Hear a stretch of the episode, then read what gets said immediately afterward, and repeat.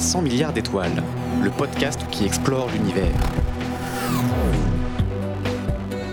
Bonjour à tous, il est largement temps aujourd'hui de réparer une injustice. Nous avons chaque mois dans cette émission été tour à tour subjugués par les mystères des trous noirs, des exoplanètes, par les possibilités d'une vie ailleurs et par l'immensité du cosmos. Et nous en avons oublié l'essentiel, celui qui est tellement éblouissant que nous ne le voyons plus. Celui à qui nous devons la vie et qui mettra un terme à notre espèce si elle ne se suicide pas d'ici là. Maître du destin des hommes, seule étoile à portée de sonde parmi les milliards de milliards que l'on peut observer, le Soleil conserve pourtant une flopée de mystères pour les scientifiques. Loin de la sphère parfaite et immuable imaginée par Aristote et Ptolémée, le Soleil est changeant, a une vie, des imperfections, connaît des éruptions, des tempêtes et des cycles d'activité plus ou moins intenses. Il change le climat de la Terre et ses instabilités électromagnétiques pourraient mettre à bas notre civilisation numérique. Le Soleil pourrait-il sonner le glas plutôt que prévu pour l'humanité? Avant d'en arriver là, les chercheurs espèrent encore percer ses secrets et anticiper ses sautes d'humeur. C'est le but d'une sonde, Parker Solar Probe, qui se rapproche actuellement du Soleil, plus près qu'aucun objet humain ne l'a jamais fait. Et nous accueillons aujourd'hui l'un des chercheurs qui a travaillé sur cette sonde, Thierry Dudoc de Witz. Bonjour. Bonjour. Alors vous êtes chercheur au CNRS et professeur à l'Université d'Orléans, au laboratoire de physique et de chimie de l'environnement et de l'espace. Et vous avez donc participé avec votre équipe à la mise au point d'un instrument installé à bord de la sonde Parker de la NASA et vous êtes un spécialiste des phénomènes solaires, notamment ceux qui interagissent avec la Terre et son climat. Merci d'être ici avec nous aujourd'hui pour nous aider à décortiquer les mystères du Soleil. Merci à vous. Euh, alors, on peut peut-être commencer par, euh, par, présenter un peu le Soleil, qu'on connaît mal finalement, même si on le côtoie euh, tous les jours, c'est le cas de le dire. Pour faire une petite carte d'identité du Soleil, d'abord, c'est une étoile qu'on appelle une, une, naine jaune, c'est ça? Voilà, en fait, c'est une étoile, je dirais, assez banale, pas très intéressante, malheureusement. Alors, sa carte visite, s'il fallait réduire à l'essentiel, on mhm. dirait G2V. D'accord. Ça veut sans doute pas dire grand-chose. En fait, on caractérise les, les, étoiles euh, de plusieurs manières. D'abord à partir de leur couleur, leur luminosité, leur mhm. âge aussi. Et, donc le Soleil, c'est une étoile qui est, euh, je dirais, jaunâtre. Donc c'est ça qui donne le code G qui correspond à la couleur jaune. D'accord. C'est lié à sa température, c'est ça la couleur Voilà. la, couleur reflète effectivement la, température. Et qui dit hmm. température euh, dit masse et, ainsi de suite. Donc toutes ces choses-là sont, sont, liées. Et donc c'est une étoile qui actuellement a à peu près 4,6 milliards d'années. Mhm. Elle en est au milieu de sa vie. Donc euh, voilà, elle est assez mûre. Là, je... Mais, en pleine forme. Voilà. Mais sinon, en fait, bah, elle, n'est pas si intéressante que ça par rapport aux autres étoiles. Il y en a qui sont beaucoup plus exotiques. Hmm. Ouais, c'est une étoile assez standard finalement. Enfin, alors j'ai lu qu'il y avait environ 10% euh, des étoiles de la Voie lactée qui étaient de ce type-là, du type de la nôtre. C'est ça grosso modo, c'est 4 milliards d'étoiles comme le Soleil, de la taille en tout cas du Soleil. Voilà, oui. Après, si on veut vraiment trouver des étoiles qui ressemblent énormément au Soleil, euh, qui, aient les mêmes caractéristiques, donc mhm. les étoiles jumelles, on appelle ça des analogues, euh, eh bien, il n'y en a pas tant que ça. Aujourd'hui, on en connaît peut-être quelques dizaines.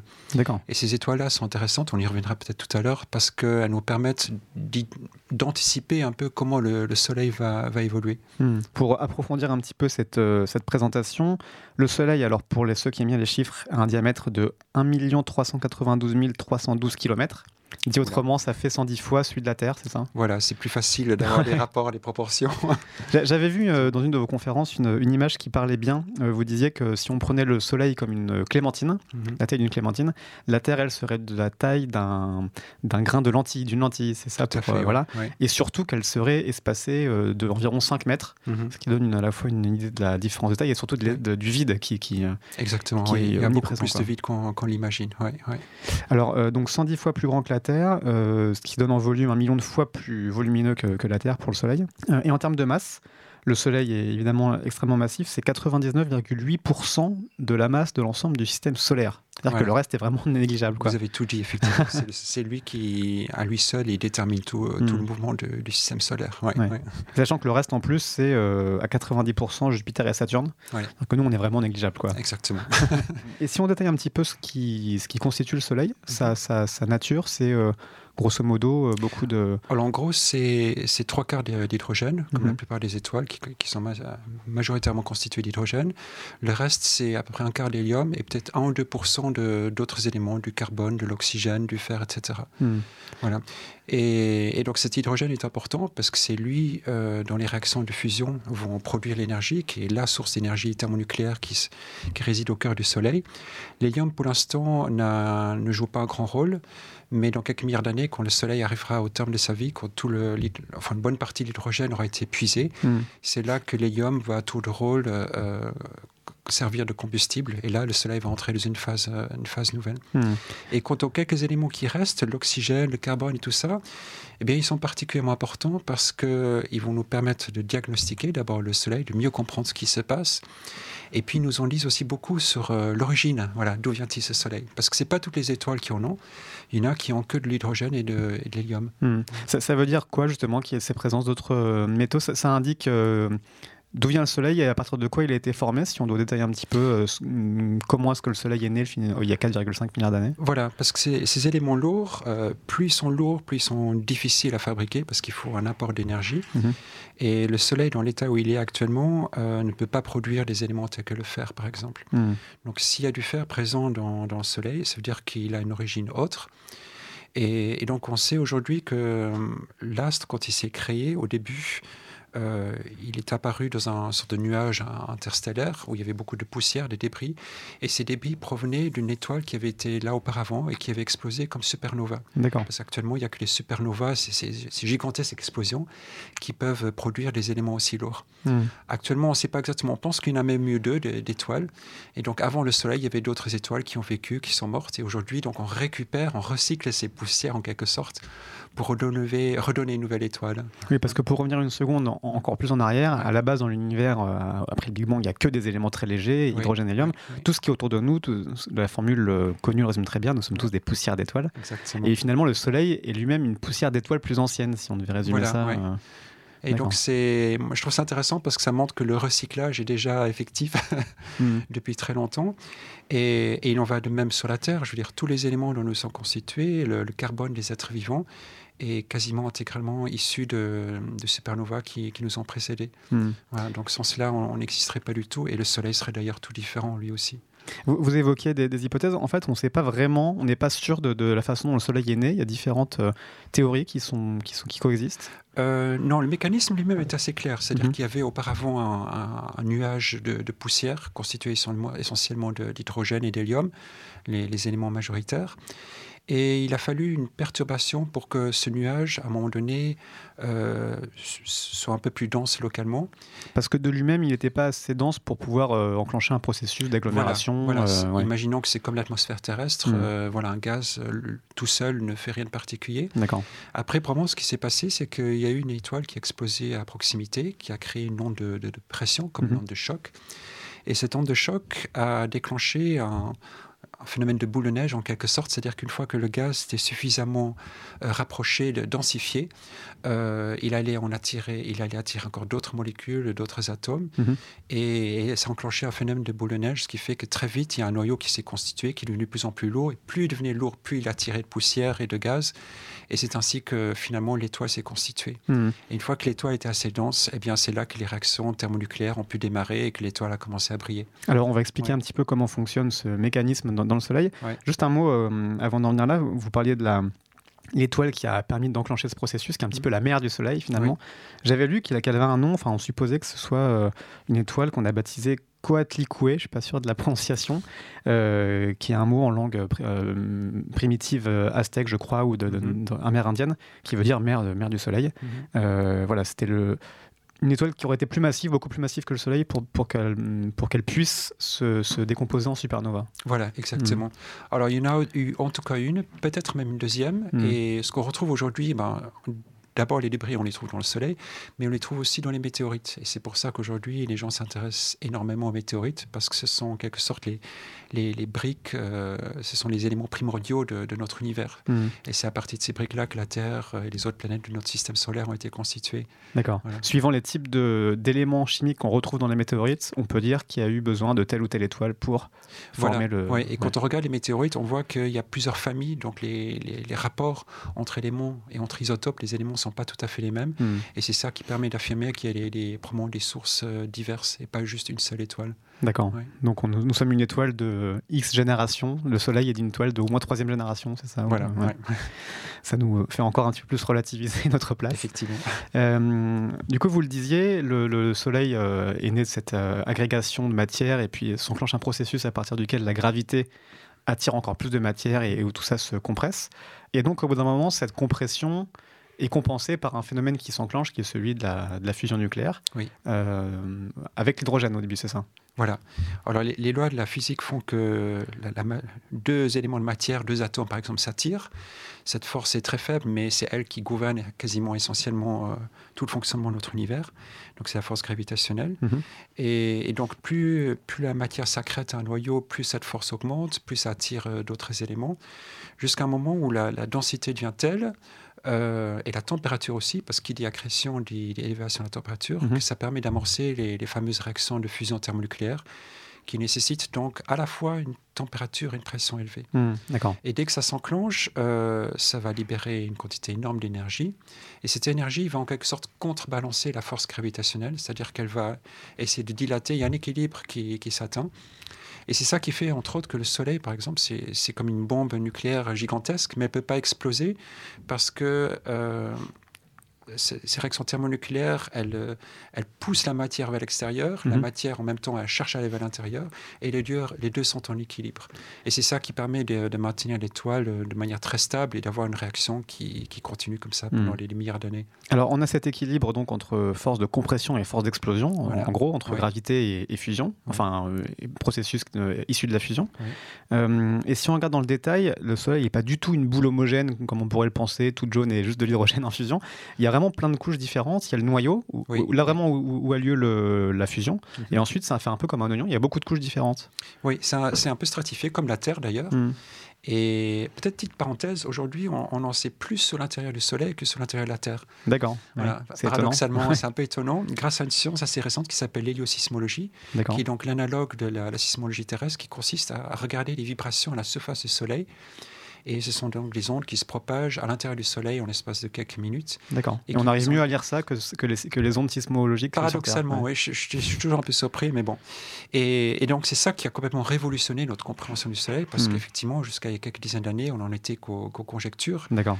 Pour donner une petite idée, il y, a, il y, a, un siècle, on pensait que le Soleil, c'était une boule. À un moment donné, on pensait que c'était une boule de charbon qui brûlait, et puis on se rendait compte que voilà, ça tenait pas très longtemps. oui, il y a à peine un siècle, c'est vrai qu'on a fait des progrès assez On a fait des progrès impressionnants. Après, au début du XXe siècle, euh, je crois que c'est Rutherford qui a été un des premiers à émettre l'idée que c'était la, radioactivité qui était à l'origine de, hmm. toute toute l'énergie rayonnée par le Soleil, un peu comme pour la Terre. D'accord. Et puis, très vite, les calculs ont montré que ça ne tenait pas la route non plus.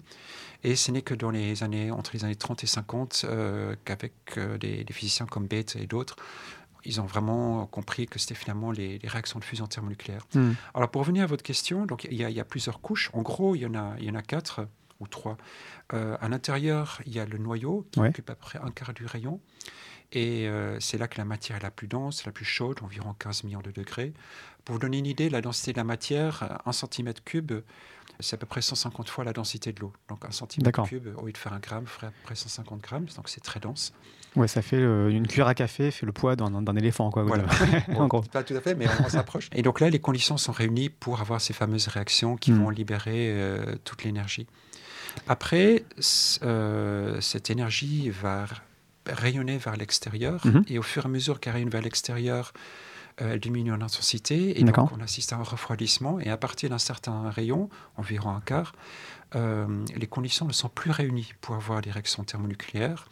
Et donc, dans ce cas-là, on assiste simplement à une propagation de l'énergie vers l'extérieur, vers l'enveloppe extérieure du Soleil. Alors j'ai lu que ça, pardon, pour, pour nommer les, ces couches. Donc il y a le noyau au centre, ensuite il y a la zone radiative, c'est ça? Voilà, ce on, arrive, après dans la zone radiative qui va à peu près du quart jusqu'au trois quarts du rayon, mhm. donc la moitié en, total. Et dans cette partie-là, euh, la matière est comme rigide, comme pour la Terre. Mhm. Et donc la, la chaleur, euh, les, photons de lumière, toute l'énergie est, est, rayonnée et se propage de manière très lente. Euh, on ne sait pas exactement, mais on pense qu'elle met plusieurs dizaines de milliers d'années à se propager jusqu'à l'extérieur, ce qui est très. D'accord. Oui, ce qui est très long, étant donné l'énergie euh, qui, est contenue dedans. J'ai lu aussi qu'elle qu'elle tournait pas à la même vitesse. Que le noyau tourne lui assez vite. Euh, il tourne quatre fois plus vite que la couche d'au-dessus. Alors le noyau tourne plus vite, oui. Et après, cette, zone radiative, elle est entièrement rigide, donc elle tourne comme un objet rigide. Mhm Par contre, euh, vers les trois quarts du rayon, on assiste à une frontière très particulière qu'on appelle la tachocline. Et là, on passe dans un monde tout à fait différent. On entre dans ce qu'on appelle la zone convective. D'accord. Et euh, concrètement, ce qui se passe, c'est que la, la, densité et la température sont telles que cette fois-ci, euh, il y a des atomes qui peuvent se former et surtout la matière peut se mettre en mouvement. Et donc, Mm. on assiste à des mouvements d'ébullition. C'est un peu comme si on met de- du chocolat chaud dans une casserole. Euh, on va voir que par endroits, le chocolat chaud s'élève Mhm. et puis redescend vers les bords et ça crée des sortes de cellules qu'on appelle cellules de convection et qui montent cette fois-ci jusqu'à la surface du Soleil. D'accord. Et euh, pour une idée, ces cellules de convection, quand vous faites ce... Alors j'aime bien le chocolat chaud parce que c'est bon à boire. C'est toujours Euh, une le- bonne image. ouais. Dans une casserole, elles ont... ces cellules de convection font quelques centimètres de diamètre. Mhm. Au niveau de la surface du Soleil, elles atteignent à peu près un millier de kilomètres, c'est-à-dire la, la taille de la France. D'accord. Une frange de chocolat qui, qui, Voilà. qui est en pleine convection. Et donc, euh, c'est ça qui permet à toute cette matière, euh, d'une part, et à, l'énergie qu'elle emporte avec elle de monter jusqu'à surface. D'accord. Et c'est là qu'on arrive à la toute dernière couche qu'on appelle la photosphère, qui est très mince, qui est la couche visible. Quand on voit le Soleil à nu, c'est- en fait, c'est la photosphère qu'on Mhm. voit. La photosphère comme photon, enfin qui est là d'où nous arrive la lumière euh, directement. Voilà. Et à partir de là, le Soleil n'est plus, je dirais, opaque. On peut voir à travers, il devient translucide. Et donc, c'est en quelque sorte la, la, la- la dernière couche limite, si on peut Hmm. C'est la dernière couche du Soleil en lui-même, mais il y a aussi une atmosphère, une, une genre Voilà. d'atmosphère autour du Soleil, c'est ça? Voilà, c'est comme pour la Terre. Après, on passe à l'atmosphère proprement, à proprement parler. Et là aussi, alors, c'est structuré en plusieurs couches. Et euh, d'ailleurs, pour les raisons historiques, la communauté scientifique était souvent stratifiée, c'est-à-dire qu'il y a les gens qui étudiaient uniquement telle couche. Hmm, ouais, Comme sur Terre. ouais. Voilà. Et aujourd'hui, heureusement, on en est beaucoup plus à, à étudier les interactions, ce qui est quand même plus intéressant. Hmm. Alors, si je les prends dans l'ordre, ces couches, donc la photosphère, c'est la dernière couche. euh, c'est euh, visible. surface, voilà, C'est la ouais. surface qui atteint à peu près 5800 degrés Kelvin. D'accord. C'est à peu près pareil que c'est enfin, c'est 5500 degrés Celsius, c'est ça, ça Enfin, Euh, le Kelvin, c'est moins à- 300. C'est à peu euh, près 5500 degrés centigrades Celsius. C'est ça, mhm. Ouais, ouais. Après, on a une petite couche assez mince qu'on appelle la chromosphère, où la température chute très légèrement. D'accord. Et puis, on assiste à une deuxième frontière qu'on appelle la zone de transition, où tout à coup, et là, c'est complètement contre-intuitif, la température, au lieu de chuter davantage, elle Mhm. se met à augmenter brusquement. Et on touche ici un des, un des grands mystères, une des grandes questions. Jusqu'à combien de degrés, c'est à peu près là, Alors on passe de 6000, euh, on descend un tout petit peu, et puis on monte jusqu'à 1 million, 2 millions, parfois jusqu'à plus de 10 millions. Ah oui, c'est énorme, ouais. ouais. Voilà. Et c'est complètement contraire à ce qu'on Mm. devrait avoir, puisque normalement, quand on a un objet chaud, eh bien, plus on s'éloigne, euh, plus la température baisse. Euh, C'est le cas du feu de cheminée, par Ouais. exemple. Heureusement pour nous, d'ailleurs. Et, et voilà. Et donc, ce mystère-là, c'est aujourd'hui, si vous allez sur Wikipédia, vous regardez les grandes questions ouvertes de la physique contemporaine, Mhm. vous allez voir, euh, bah, il y a la question combien y a-t-il de dimensions de l'univers, etc. Et puis, il y a la ligne pourquoi euh, la- l'atmosphère atmo- des étoiles est-elle tellement plus chaude? Hmm, ça fait partie des grands mystères. euh. Alors, donc, c'est ça qui est, oui, c'est hallucinant. Pour euh, résumer, 15 millions de degrés au- dans le noyau, Mhm. 5500 à la surface, et ensuite on repasse à voire plus d'un million Ouais. dans, dans la couronne. Quoi. Ouais, ouais. Et ça, on ne sait pas du tout pourquoi. Alors, on a Il y des, a des hypothèses. Évidemment, on a plein d'explications et il y a des gens qui se déchirent entre eux pour, Ouais, pour, j'imagine. pour savoir qui a raison.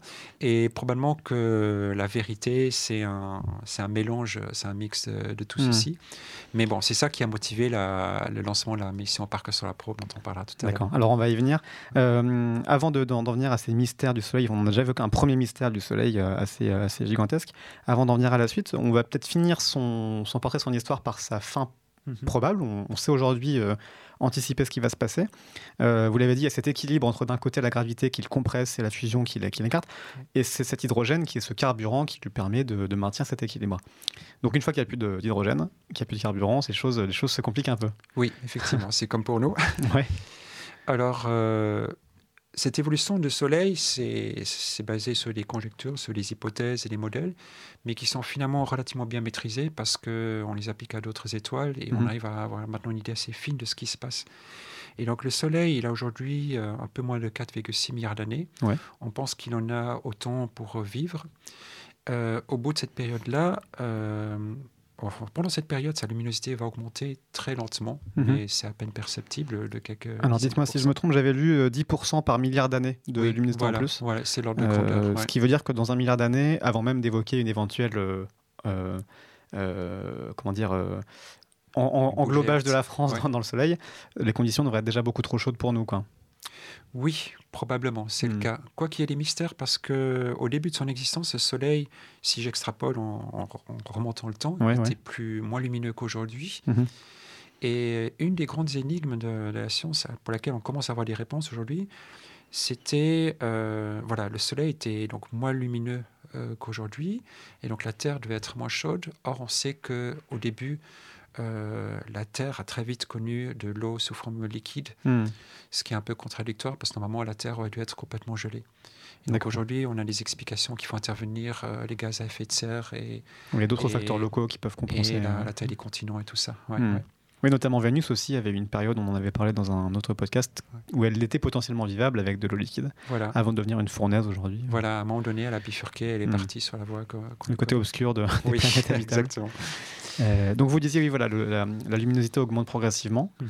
euh, avant même qu'il n'y ait plus d'hydrogène euh, disponible. Et Voilà. ensuite, ça se complique. Et donc, à partir d'un certain moment, une bonne partie de l'hydrogène aurait été épuisée, pas, pas totalement.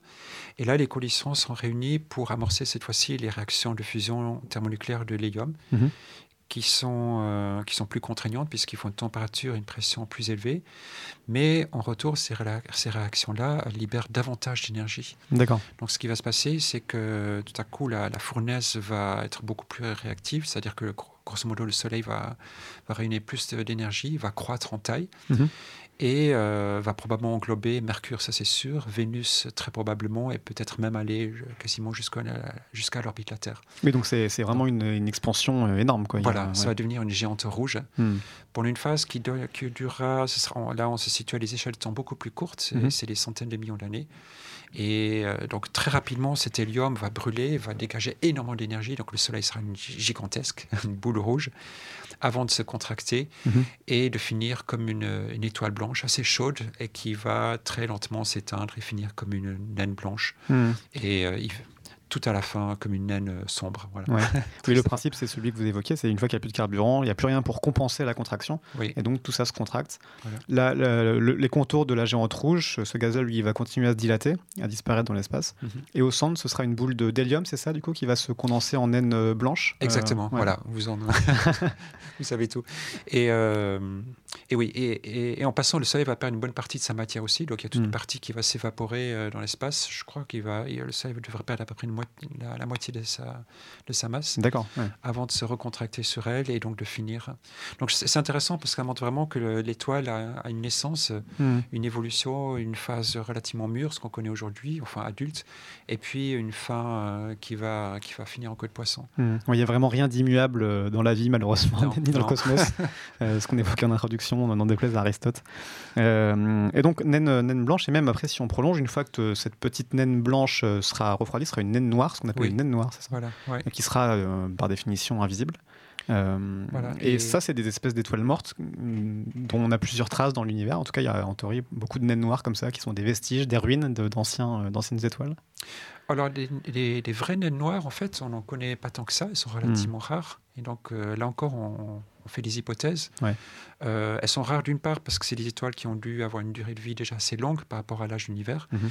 Et d'autre part parce qu'elles sont difficiles à observer. Hmm, Voilà. Par définition. Mais, ouais. mais bon, on sait que forcément le Soleil va finir. Donc le Soleil, pour reprendre une question que parfois on pose, c'est est-ce qu'il y aura une supernova ou quelque chose? Eh bien non, parce que le Soleil n'a pas la taille, Hmm. la masse nécessaire. Pour ça, il faut des étoiles euh, plus massives. Hmm. Oui, suivant la masse de l'étoile, ça fait euh, toute une gamme de, de réactions différentes. Voilà, c'est la masse Jusqu'au trou noir, qui, qui ouais. détermine l'issue finale. Ouais. Bon, voilà pour la fin programmée. Désolé pour le spoil. euh, a priori, si on tient jusque-là, ce qui est quand même assez euh, faramineux, Oui, a- dans quelques milliards d'années, Oui. euh, nous, en tout cas, on s'est cuit pour nous. Quoi. Euh, voilà pour le pour l'histoire générale. Si on rentre dans le détail maintenant de la, la personnalité de ce soleil que vous vous étudiez en, en détail, euh, c'est c'est assez agité. Il y a beaucoup de types de rayonnements différents euh, dans le soleil, notamment ce qu'on appelle les vents solaires. C'est quoi c'est quoi les vents solaires? Enfin, d'où vient le vent solaire qui, qui- qui nous provient en, co- en continu du soleil? Alors ce vent solaire, c'est un peu mystérieux parce qu'on ne savait pas du tout, on ne se doutait pas ait- que ça existe. Mhm. Avant que les premières sondes euh, sortent de l'environnement terrestre dans, à la fin des années 50. Ouais. Et là, ça a été une vraie révolution. Découvrir que l'espace, d'une part, il n'est pas vide, Mhm. euh, qui peut être radioactif aussi, ça c'est autre chose, mais surtout que dans cet espace, il y a, il y a un flux de matière. Alors le Soleil, comme la plupart des étoiles, perd en permanence la matière. Alors, l'ordre de grandeur, c'est à peu près 2 millions de tonnes par seconde. Hmm. C'est rien par rapport à la masse du Soleil, mais c'est quand même considérable. À notre échelle, c'est déjà beaucoup. Oui, oui. Et, donc, cette matière, ce sont essentiellement des protons, des électrons, des atomes d'hydrogène, des atomes d'hélium qui s'en vont et qui, qui s'échappent à l'attraction gravitationnelle du Soleil. Ce qui n'est pas du tout euh, trivial. Déjà, arriver à expliquer comment ces atomes arrivent à s'arracher à, Hmm. à l'attraction gravitationnelle extrêmement forte du Soleil. Euh, il fallait une certaine dose de courage pour, euh, pour émettre des modèles. Un des pères de, de cette théorie-là, c'est Eugene Parker, un scientifique qui a aujourd'hui, euh, il doit avoir 91 ans, Mhm. et euh, qui a donné d'ailleurs son nom à la, à la sonde Parker sur En hommage à Parker, voilà, son Voilà, qui est parti. ouais. ouais. Et donc ce vent solaire, il s'échappe radialement et il part, il rayonne dans toutes les directions, et il met à peu près 2-3 jours pour atteindre la Terre, qui va balayer. Mhm. Alors, que je batte en brèche tout de suite une image, c'est pas du tout euh, comparable à un vent, c'est-à-dire si on était une voile dans l'espace, on ne ressentirait rien du tout. C'est Euh, beaucoup trop Là, peu dense en fait. C'est ouais. très ténu. Pour Mhm. donner une idée, sur Terre, euh, dans un centimètre cube, vous avez quoi? Quelque chose comme 10 puissance 20-21 euh, atomes? Je sais même pas si on peut le dire avec des mots normaux, mais c'est Oui. Alors que dans le vent solaire, on en est à, une dizaine typiquement. 10 particules par centimètre cube. Voilà. ouais, Donc ouais. il y a à peu près 20 ordres de grandeur par Mhm. rapport au, au vent qu'on pourrait ressentir sur Terre. Donc ça change du vide cosmique qu'on imaginait, mais c'est quand même pas grand-chose. Exactement. ouais. Euh, et, et vous le disiez, donc c'était des, hum, des protons, des électrons, c'est ce qu'on appelle le plasma, c'est ça? C'est ce- C'est plus des atomes en fait, c'est des atomes totalement décortiqués. Voilà, c'est du plasma, donc c'est des atomes qui sont ionisés pour la plupart, pas Mhm. toujours. Il y a aussi des, des atomes et il y a même des molécules. D'ailleurs, on trouve même de l'eau dans, dans la, D'accord. la surface du Soleil, un tout petit peu d'eau et de, de dioxyde de carbone, etc. Mais en, en quantité infime. Ouais, ouais. Donc il y a ce vent solaire qui nous arrive, on, on expliquera les, les conséquences après. Euh, il y a d'autres types de, de choses qui sont émises euh, par le Soleil en continu. D'abord évidemment, euh, le plus évident pour nous, c'est la lumière qu'on en reçoit, tout Oui. ce qui est rayonnement électromagnétique. Oui, oui. Et là, donc, ça comprend toutes, les, toutes les longueurs d'onde, enfin, essentiellement la lumière, vi- la lumière visible, mais, mais pas que. Voilà. Alors, on a l'habitude de dire que le Soleil, euh, il émet quatre types, enfin, il a, il a quatre ve- vecteurs d'interaction avec la Terre, si je Mhm. dire, si je dire ainsi. Euh, le plus important au niveau énergétique, c'est le rayonnement, c'est évident. Donc la lumière. Donc, c'est la lumière, et cette lumière contient toutes les longueurs d'onde. Donc, il y a des rayons X, les rayons gamma, les rayons ultraviolets qui ne sont pas visibles à l'œil nu. Mhm. La lumière visible, c'est là où se trouve l'essentiel de l'énergie. Et puis, C'est pour ça qu'on voit dans cette euh, longueur d'onde, du coup. Enfin, euh, Et on pense que c'est effectivement oui, la, la longueur d'onde la plus présente en termes énergétiques, c'est le, Mm. c'est le vert. Normalement, le soleil devrait être vert d'ailleurs. Désolé pour ceux qui le voient jaune. Euh, et on pense que c'est pour ça d'ailleurs que. Juste pour être d'accord, quand, quand- quand on regarde tout ce qu'il émet, c'est normal qu'il soit blanc, enfin qu'on reçoive de la lumière blanche. On Oui, reçoit, oui, euh, parce que c'est un mélange de tout ça. C'est- ça. Oui, mais oui, effectivement, mais la, la couleur la plus domine, la couleur dominante, c'est le vert. Et ouais. on pense que c'est pour ça d'ailleurs que le- la plupart des êtres vivants ont des, des- enfin les cellules de, de l'œil sont, sont plus sensibles au vert qu'au rouge foncé ou qu'au bleu foncé. Hmm. Ouais. Ça a rapport avec le fait que la vie, la chlorophylle soit basée sur le vert ou c'est pas du tout? C'est- On sait pas trop. Ouais. c'est c'est pas c'est pas exclu effectivement. ouais. D'accord. Et donc ce soleil, il émet, il émet surtout de la lumière. Alors, pour vous donner une idée de, de l'ordre de grandeur, euh, au niveau de la Terre, cette luminosité représente à peu près 1,3 kW par mètre carré. D'accord. Donc si je pouvais mettre un panneau solaire au, ni- au- au-dessus de l'atmosphère terrestre, parce Mhm. que l'atmosphère absorbe un peu, si je pouvais sortir un panneau solaire de l'atmosphère et que je captais la lumière solaire, j'aurais à peu près 1,3 kW par mètre carré D'accord. avec un panneau solaire qui a un rendement infini. Enfin. Ouais. Euh, donc ça, c'est vraiment, c'est à peu près 99,9% de, l'énergie. Le reste nous provient sous forme donc de, de matière, c'est ce vent solaire dont on Mhm. parlait ici. Alors là encore, ce vent solaire, il, a deux aspects. Il y a le vent lui-même, donc c'est les particules euh, qui sont qu'on appelle thermiques parce qu'elles ont la température euh, qu'elles avaient lorsqu'elles ont quitté le Soleil. Peut-être, excusez-moi, je vous interromps, une, une précision pour qu'on distingue bien ces différents rayonnements. Mhm. La lumière, elle, c'est ce qu'il y a de plus rapide euh, Oui, d'après. Einstein qui, qui nous arrive. Donc cette lumière à- à 300 000 km secondes, elle nous arrive en 8 minutes. 8 de- minutes sur top chrono, elle arrive au Ouais. niveau de la Terre, elle, file en ligne droite et voilà. ouais. Et par, et par contraste, ces particules-là qui nous arrivent, vous disiez, c'est 2-3 jours le vent solaire pour Exactement, arriver. ces euh, particules-là mettent plus de temps et elles vont avoir tendance à suivre les lignes de champ magnétique puisque le- l'espace est rempli de champs magnétiques. Ce champ magnétique est essentiellement généré par le Soleil lui-même. hmm. Et donc ces particules ont tendance à suivre les lignes de champ magnétique, donc elles ne peuvent pas se propager aussi Un librement. peu comme des rails, en fait. Ça suit ça, Exactement, euh, ouais, ouais. Et à côté de soi, euh, le Soleil, de temps en temps, subit des, des sautes d'humeur, ce qu'on appelle les, les éruptions, qui, qui peuvent se manifester de plusieurs manières. Mhm. Et donc, les, les plus grosses éruptions vont émettre des particules qui vont accélérer très fortement. Et là, ces particules ne vont plus mettre, c'est toujours des protons, des électrons, ne vont plus mettre quelques heures, euh, quelques jours pour nous atteindre, mais quelques heures cette fois-ci, D'accord. à une vitesse qui va frôler la vitesse de la lumière. Mhm. Alors, elles sont plus rares. La quantité d'énergie qu'elles portent, c'est infime, parce que c'est presque rien. Mais euh, au niveau dégâts, au niveau impact sur notre environnement, là, il y, a il y a des choses à dire, par contre. Oui, parce que justement, le... en temps normal, la Terre est protégée par sa, par sa propre magnétosphère. Mhm. Nous avons un champ magnétique, contrairement à Mars ou contrairement aux, aux astronautes dans l'espace, quand ils s'éloignent, enfin, s'ils s'éloignaient euh, vers Mars, qui seraient totalement soumis à ces, à ces dangers. Euh, mais ce champ magnétique a des limites, c'est-à-dire que s'il est trop bombardé, il peut, il peut céder en fait. Oui, oui. En Exactement. gros, Ce euh, sont des ouais. rails, comme vous le disiez. Après, la particule, euh, si elle a suffisamment d'énergie, elle va pas toujours suivre exactement le même rail. Elle peut aller loucher à droite et à gauche.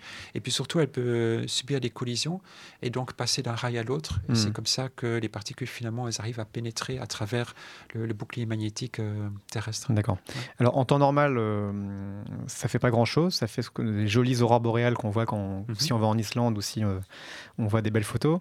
Euh, Il y a un mécanisme assez compliqué que vous expliquez dans, dans vos vidéos, qui est, voilà, qu'on- avec des schémas. On va pas le faire là parce qu'on n'a pas de schéma euh, en podcast. Mais en gros, voilà, après différents processus, ça, ça passe par les pôles là où, là où, où le champ magnétique a, a son point faible finalement. Oui. Et on voit ces aurores boréales qui sont ces particules ionisées, c'est ça qui, qui, qui rayonnent?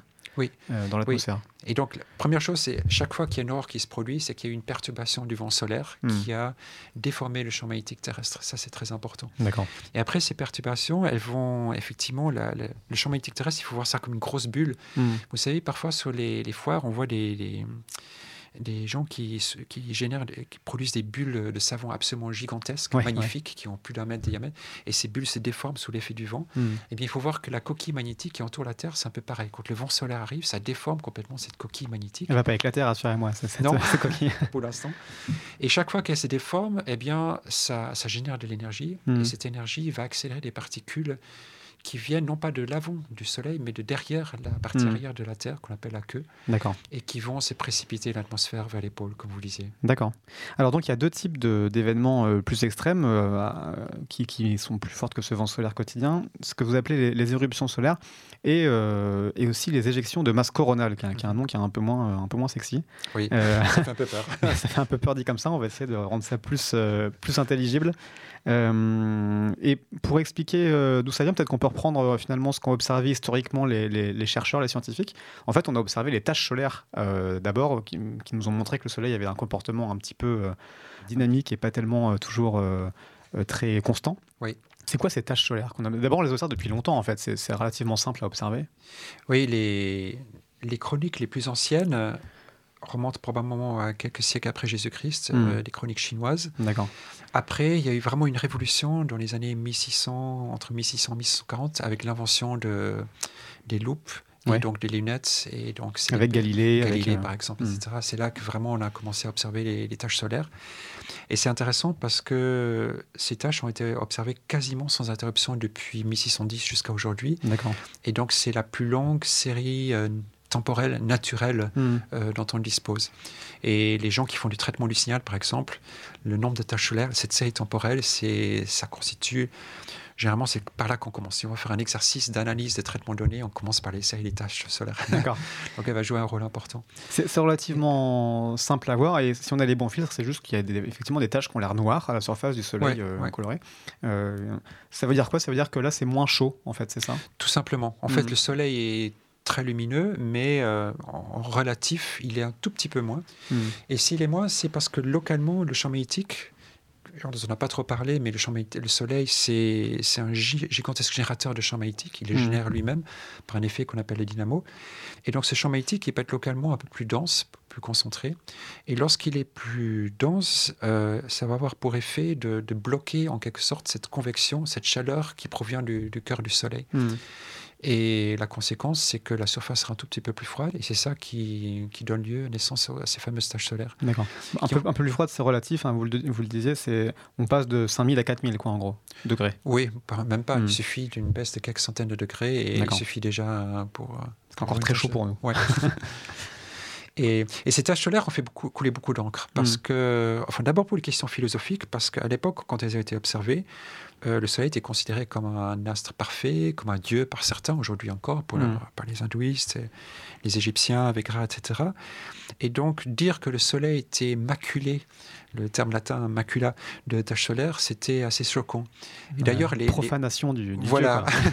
et, d'ailleurs, les, premiers. Euh, les premiers euh, astronomes qui, qui, étaient en Chine et qui étaient équipés de lunettes, quand ils ont annoncé que le Soleil était couvert de taches à certaines périodes de l'année, ils ont été promptement décapités. Ah oui, c'est radical. Voilà, Donc ça n'incitait pas forcément à faire des observations. C'est un métier dangereux, astronome, par, par moment. Alors depuis, ce qui est intéressant, c'est que ce nombre de tâches, euh, donc il fluctue et il passe par un maximum après à peu près tous les 10, 11, 12 ans. Mhm. Et c'est ça qu'on appelle le fameux cycle solaire de, 11 ans. Et on s'est aperçu plus récemment que ce cycle correspond aussi à un cycle d'activité. C'est-à-dire que plus le Soleil a de tâches, hmm. plus il y a de perturbations du champ magnétique à sa surface.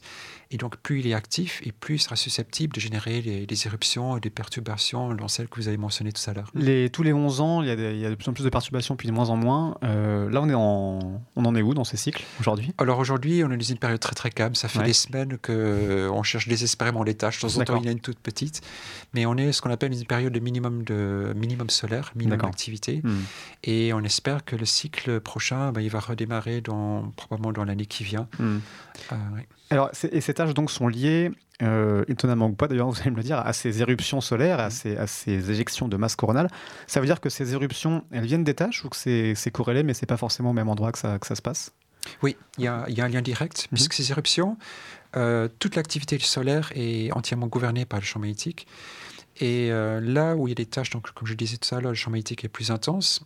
Et non seulement il sera plus intense, mais il sera plus euh, torsadé. Mhm. Il faut voir ça comme des, spaghettis, des filaments qui, qui se viennent du soleil mhm. et qui se torsadent, qui se mélangent, qui peuvent parfois se, se, couper, se regrouper entre eux, etc.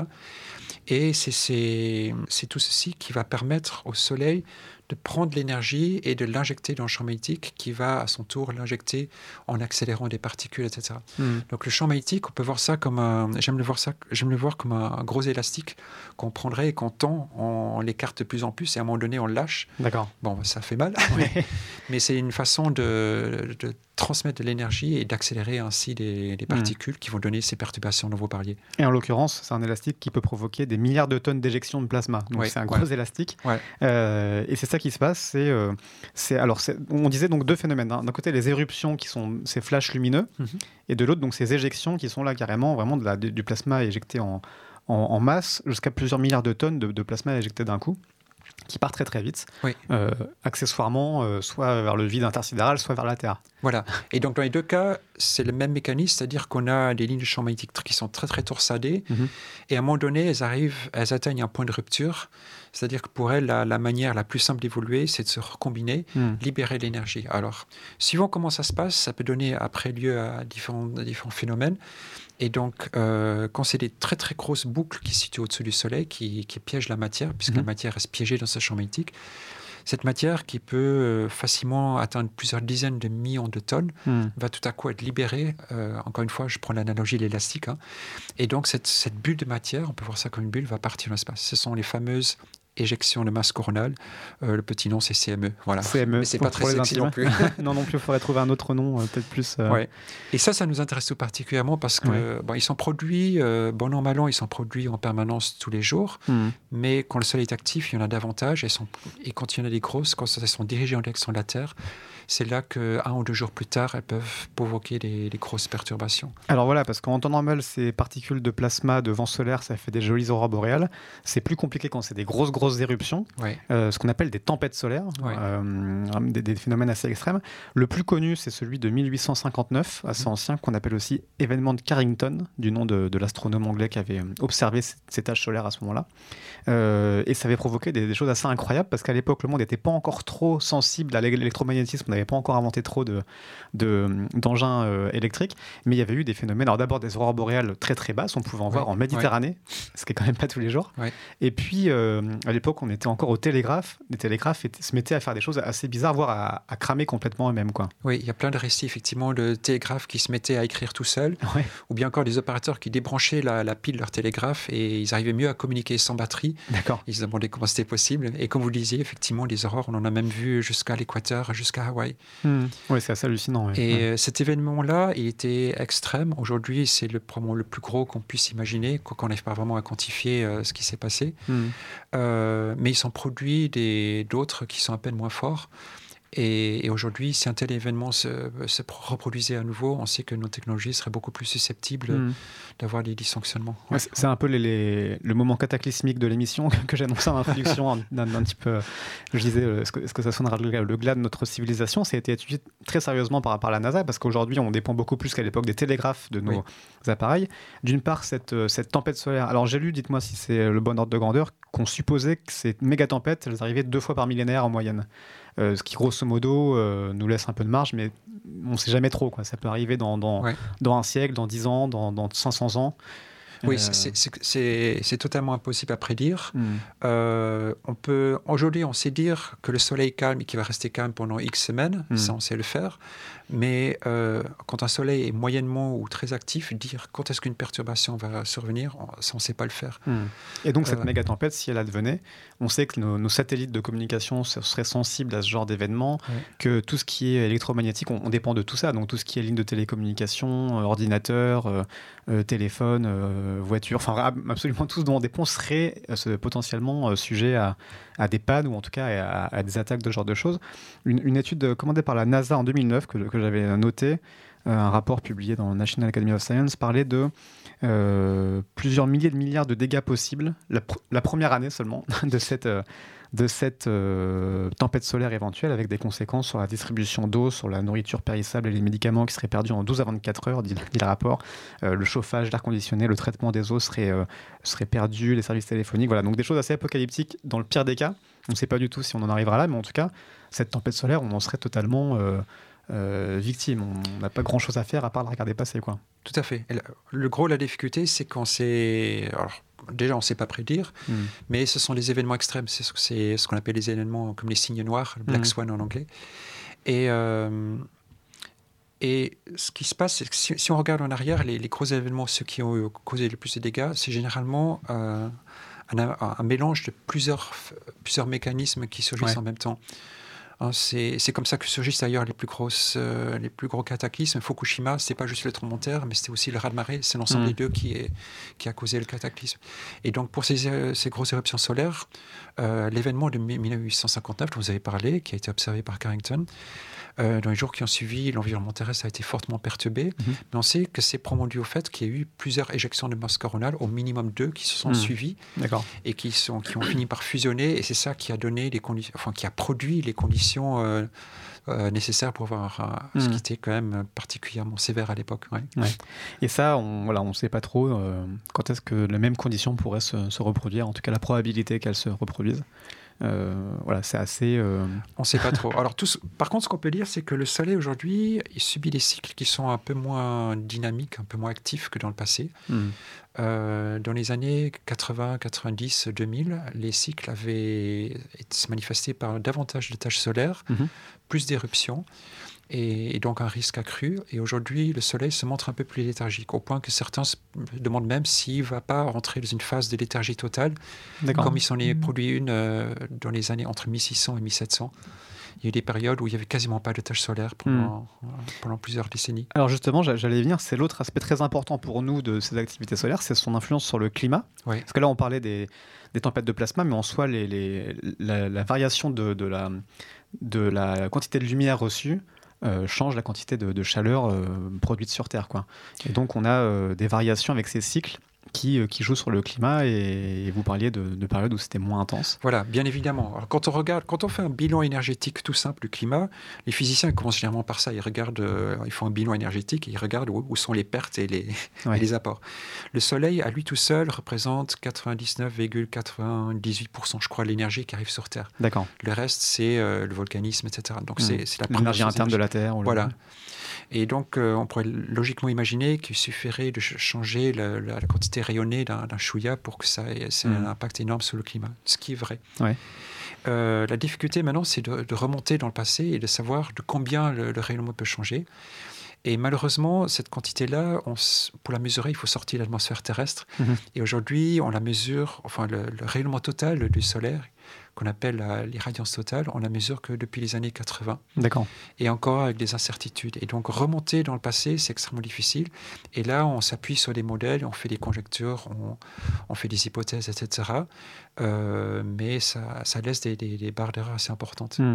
Il y a des barres d'erreur, mais, ce qu'on sait, vous le disiez, c'est la, la, quantité de tâches solaires qui donne peut-être des indices sur l'activité du Soleil. Voilà, on, sait que c'est lié au, nombre de tâches solaires. Hmm. Alors il y a quelque chose qui a pas mal intrigué les gens, c'est que pendant le règne de Louis XIV, c'est facile à se souvenir, c'est le roi Soleil. justement. Euh, il y a eu tout un épisode d'une soixantaine d'années où le Soleil a connu très peu de tâches. Hmm. Malheureusement, il y avait peu d'observateurs aussi à l'époque. Donc aujourd'hui, il y a pas mal de l'histoire. Trop décapités à l'époque. Voilà. qui sont en train de voir si c'est un biais d'observation ou si, si hmm, c'est réel. Et paradoxalement, le, climat était un peu plus froid, un peu plus humide en Europe. Mais en hmm. Europe seulement, pas, par, pas en Amérique du Sud, par exemple. Oui, c'est le moment qu'on appelle le petit âge glaciaire, en fait, où en Europe, il y a eu euh, euh, une période vraiment beaucoup plus froide. Hmm. Euh, alors, pas, pas aux États-Unis, mais dans d'autres endroits du monde aussi. Oui. et pour ceux qui aiment bien les, les, noms bizarres, c'est ce qu'on appelle le minimum de Maunder, c'est ça? Voilà, exactement. Cette faible activité solaire. Et là, on voit une corrélation directe entre faible activité solaire et, et augmentation des glaces, en tout cas localement, euh, Tout à fait. Sauf que si vraiment il y avait une corrélation, euh, ce mécanisme devrait s'appliquer à la Terre entière et pas hmm. juste à l'Europe. Et, donc aujourd'hui, l'état actuel des connaissances, il y, a, deux mécanismes qui sont mis en avant. Le premier, c'est qu'il y a eu, les, ce sont les volcans. Mhm. Et il se passe que, pour un certain hasard, euh, il y a eu davantage d'éruptions volcaniques quand le Soleil était calme. On ne pense pas qu'il y a lien entre les deux, mais bon, on ne sait jamais. Et, il y a eu des éruptions volcaniques majeures qui hmm. ont donc contribué à refroidir le climat localement. Et donc, ça, on sait que ça a joué un rôle sur le petit âge glaciaire, c'est sûr. Et après, le Soleil, qui a été son rôle On pense qu'il a eu un rôle euh, faible, mais quantifiable, notamment via le rayonnement ultraviolet. Et c'est ça qui permettrait d'expliquer pourquoi il y a des effets régionaux. Mhm. Et pourquoi, par exemple, cet effet, ben, il est bien quantifié en Europe et beaucoup moins sur le continent nord-américain ou sud-américain. D'accord. Oui, parce que là, vous le disiez, la, lumière arrive dans toutes les longueurs d'onde sur Terre. Les longueurs d'onde classiques visibles, ça, ça chauffe directement la Terre, l'océan. Et les ultraviolets, ça a un mécanisme plus plus différé en chauffant juste l'atmosphère ou juste certaines couches de l'atmosphère. Voilà, et c'est là que les choses se compliquent. Et c'est là, c'est ici qu'on s'appuie sur les, modèles des climatologues qui sont extrêmement précieux. Mhm. Concrètement, l'ultraviolet, comme vous l'avez dit, au lieu de chauffer le, sol et les océans directement, eh bien, il est absorbé plus haut dans l'atmosphère, dans la mhm. stratosphère. Heureusement pour nous d'ailleurs, sinon euh, on aurait des problèmes de cancer de la peau. Et Ce qui arrive quand on trouve la couche d'ozone, du coup. Voilà. et, donc là, il va donner naissance à cette couche d'ozone. Et donc mm. l'ozone va être produit de manière préférentielle près de l'équateur, parce que c'est là qu'il y a le plus de rayonnement. Mm. Et euh, alors là, il y a tout un, toute une suite de mécanismes qui s'enchaînent qui fait que cet ozone-là va pouvoir influencer ce qu'on appelle le vortex polaire, c'est-à-dire le, mouvement des masses d'air mhm. dans, dans, le pôle Nord, ce qui influence les, la trajectoire des masses d'air qui vont de l'océan Atlantique jusqu'en Europe, et de là finalement le, climat nord-européen. Mhm, d'accord. Et donc il semblerait qu'il y ait un effet qui soit là, mais bon, ça reste encore, euh, il, faut, il faut être prudent. Alors ce qu'on dit là est très important parce que c'est un, un, argument qui est souvent repris par les climato-sceptiques qui, qui, nous disent le petit âge glaciaire, c'est bien connu des gens qui s'intéressent à ces débats, c'est, vous voyez bien que le réchauffement c'est n'importe quoi, il y a déjà eu des périodes froides, des périodes chaudes, et le soleil, comme disait Claude Allègre, c'est largement euh, ce qui influence le climat beaucoup plus que nos émissions de, gaz à effet de serre. Euh, donc voilà, c'est pour ça que c'est intéressant de s'intéresser euh, à, cette, à cet effet. Aujourd'hui, on sait que ça a un impact, mais que ça a un impact bien moindre que nos émissions aujourd'hui d'après nos modèles. Quoi. Voilà, je pense que la, la, référence dans le domaine, ce sont les derniers rapports du GIEC, mhm. où ils disent que le Soleil a une contribution qui n'est pas nulle, qui mhm. est, mais qui est faite par rapport au gaz à effet de serre. D'ailleurs, la preuve, c'est que le Soleil aujourd'hui il baisse en intensité, alors que la température ne, fait qu'augmenter. La température continue de monter, pas indépendamment, mais presque de ce cycle de 11 ans du Soleil dont, on a parlé. Alors, on pense, certaines, certaines observations suggèrent que ce cycle de 11 ans se retrouve dans les, mesures de température ou de régime de pluviosité, par exemple. Mhm. Mais c'est à la limite de ce qu'on sait détecter. On est vraiment noyé dans, le bruit hmm. du, système climatique qui, lui, est très agité. J'avais entendu une de vos collègues qui disait que ce, cet effet de, de, ces cycles solaires, ça avait un impact de l'ordre de 0,1 à 0,3 0,1 à 0,3 degrés Celsius sur le, sur le climat. Exactement. Donc, c'est euh, l'amplitude de courir un cycle solaire si on pouvait le mesurer. D'accord. Et par-dessus ça, bah, imaginez que vous rajoutez 1 ou 2 degrés de fluctuation naturelle. Hmm. Et donc, vous voyez que dénicher 0,1 0,3 degrés dans, 1 degré. Ouais. Aujourd'hui, on s'est réchauffé d'1,1 degré euh, à cause des activités humaines. Et il y aurait dans cet 1,1 degré voilà, une, incertitude sur 0,1 ou 0,2 ou 0,3 qui serait liée à, voilà, d'autres choses. Quoi. Ceci dit, il faut être prudent. Voilà, beaucoup d'études, surtout celles des climato-sceptiques, sont basées sur des corrélations. On mhm. voit une corrélation, on voit un cycle de 11 ans dans une mesure de température, on se dit tiens, c'est le soleil.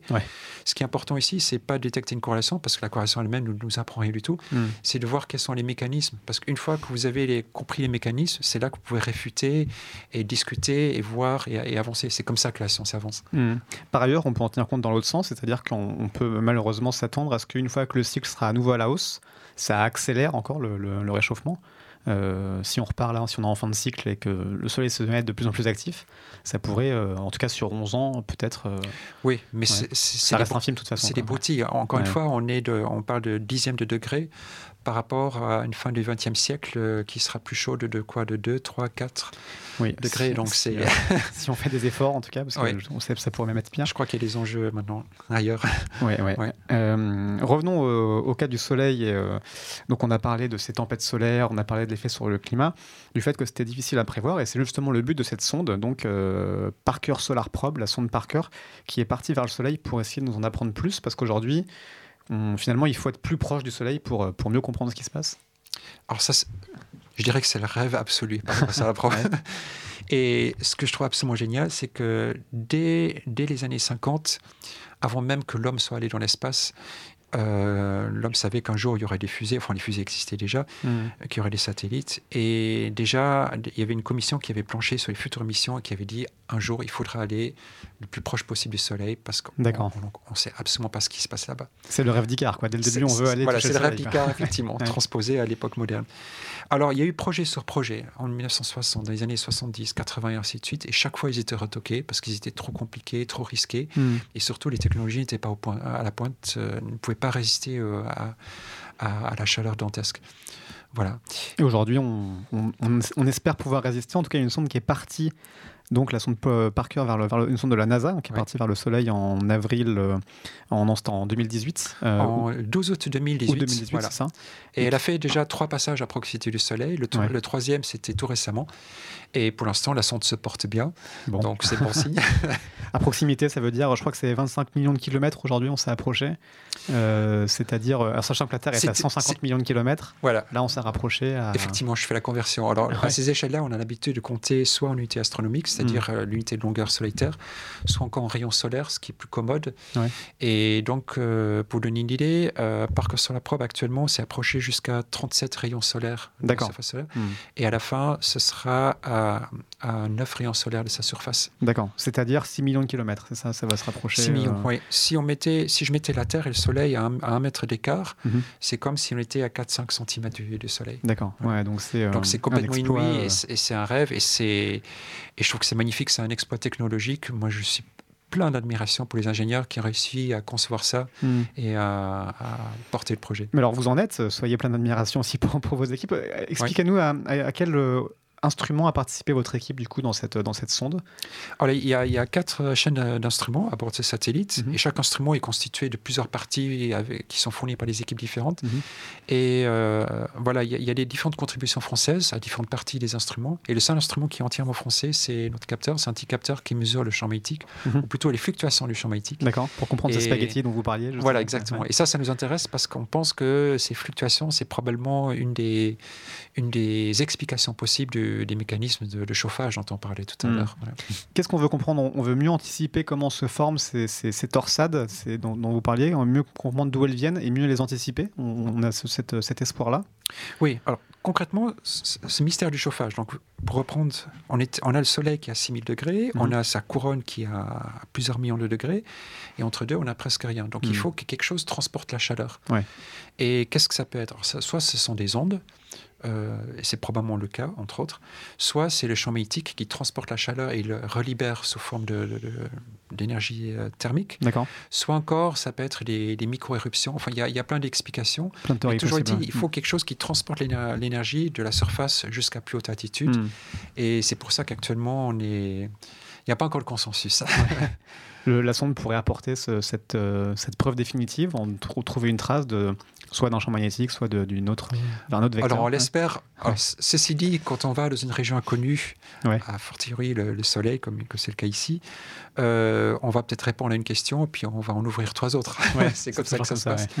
Alors déjà aujourd'hui, je peux déjà dire qu'avec les éléments, enfin les, premières observations, on a déjà mhm. quelques éléments de réponse, mais on n'a pas encore la preuve puisqu'il faudra vraiment s'approcher davantage et vraiment aller là où le chauffage s'effectue, c'est-à-dire à, quelques 10 rayons solaires de la mhm. surface. C'est 2025, c'est ça le, passage le plus proche Voilà, il faut attendre encore un tout petit peu, donc la sonde va se rapprocher petit à petit. Comment on fait pour s'approcher Si on a des boucliers thermiques qui sont mis en place, des choses qui sont extrêmement euh, sophistiqué pour euh, que la sonde puisse résister à ces températures justement? Alors voilà, il n'y a, y a, pas de... La seule solution, effectivement, c'est de tout protéger. Donc, hmm. c'est se cacher derrière un, gigantesque, ce qu'on appelle un bouclier thermique. Mhm. Et ce bouclier thermique, c'est comme un, gros millefeuille constitué de, carbone, de couches de carbone en nid d'abeille et de, céramique. D'accord.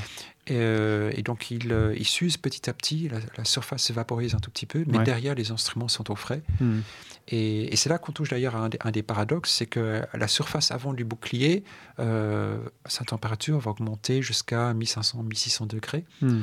Par contre, derrière, derrière ce, bouclier thermique, les instruments sont exposés au vide interstellaire. Et donc, si on fait rien, leur température chute jusqu'à moins 180 degrés. Oui, on est sur un contraste assez. Et, euh, et donc, on arrive à des, à des, aberrations totales. Et d'ailleurs, une des choses qui nous, a causé beaucoup de soucis, et encore aujourd'hui, c'est qu'un instrument comme le nôtre, euh, il a beau être à côté du soleil, la plus grande source d'énergie qu'on puisse imaginer, eh bien, il faut le chauffer pour qu'il fonctionne correctement. incroyable.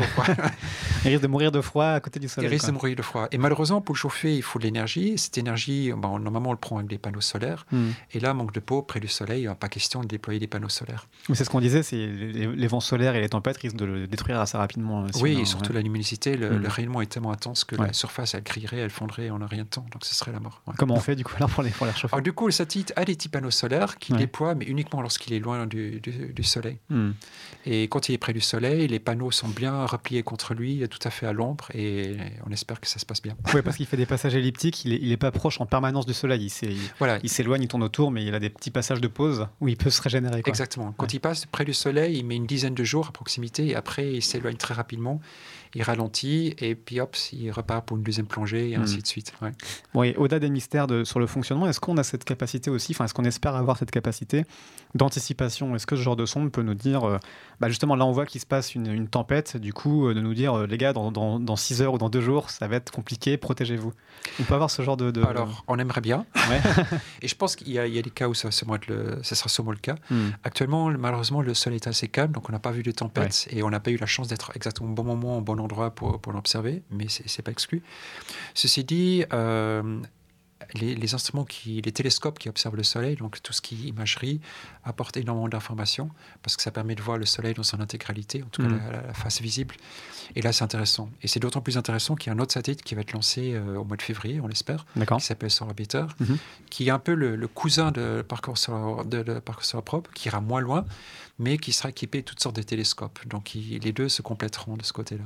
Bon, parfait. Peut-être que dans quelques années, du coup, d'ici 2025, un peu avant, un peu après, on aura de nouveaux, euh, nouvelles explications. Euh, et on pourra résoudre quelques-uns des mystères du Soleil et puis ouvrir plein de nouvelles questions, comme vous, comme vous l'avez dit aussi. Merci beaucoup, en tout cas, euh, Thierry Dudoc de Vite, pour toutes ces explications sur notre astre. Merci. Et merci à Roman Munier, aux commandes toujours de cette émission. Et merci à vous tous qui nous écoutez et on se retrouve très vite le mois prochain pour une nouvelle émission sur l'univers.